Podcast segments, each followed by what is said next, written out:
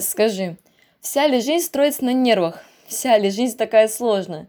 Девушка сидела на кровати с непониманием уставилась в стену. Что ты имеешь в виду? Я постоянно куда-то бегу, постоянно что-то делаю, творю, много зависит не от меня, я просто пытаюсь. Пытаюсь все успеть, все смочь, и выходит все как-то наперекосяк. Мне обещают, меня кидают, мне помогают, меня презирают. Должно ли быть так? У всех людей людей такое огромное количество проблем.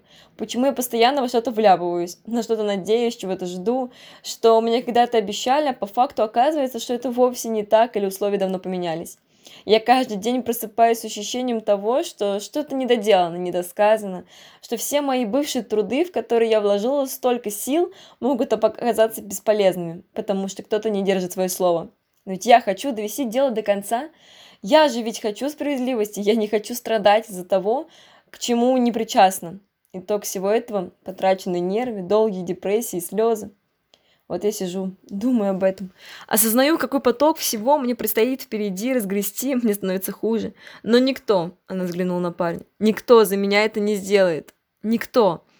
Мне нужно самой встать, поднять мою попу с дивана и пойти это делать, потому что лишь одна я могу решить эти проблемы или принять решение, что не буду этого делать вовсе. Я плачу одна в темной комнате, потому что не хочу, чтобы одни видели мою слабость, а другие переживали за меня. Я не рассказываю близким про свои огорчения, потому что выходит, что и сюда я их втягиваю, хотя они невиновны.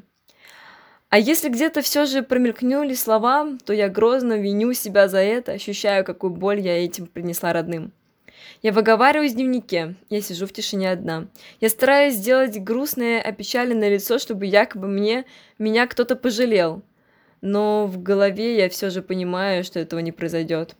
Что мне так или иначе придется улыбнуться и сделать все самой. С таким выражением ко мне никто не притянется. Люди любят веселых и радостных. Их не интересуют хмурые личности, которые так и носят, просят жалость к себе. Эс, скажи, всегда ли так будет? Всегда ли я буду безумно переживать, убиваться, думать, что надо совсем покончить и не доводить дело до конца, раз это так тяжело душевно мне дается? Я была не готова мириться со словами других. Я готова была бороться за то, чем я так дорожу. Но меня обрубили все концы. Меня заперли в границы, из которых я еле смогла вылезти. Мне это удалось. Но, Эс, с каким трудом? Я вспоминаю и вздрагиваю. Эс, всегда ли так? Грустные, усталые глаза поднялись на собеседника и уставились на него с необычайно сильной мольбой ответить на этот вопрос. Парень молчал. Он смотрел на потрепанную девушку, которая в его глазах все при каждой встрече становилась все сильнее и сильнее.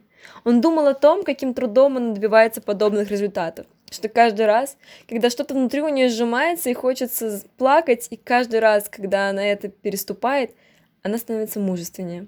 Но нужно ли это достигать именно таким путем?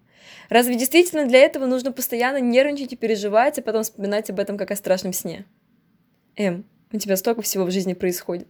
Многие завидуют этому, стараясь хоть капельку подражать. Ты стараешься успеть все, обхватить невозможное, и это круто. Но, к сожалению, не всегда планы полностью складываются, как ты хочешь.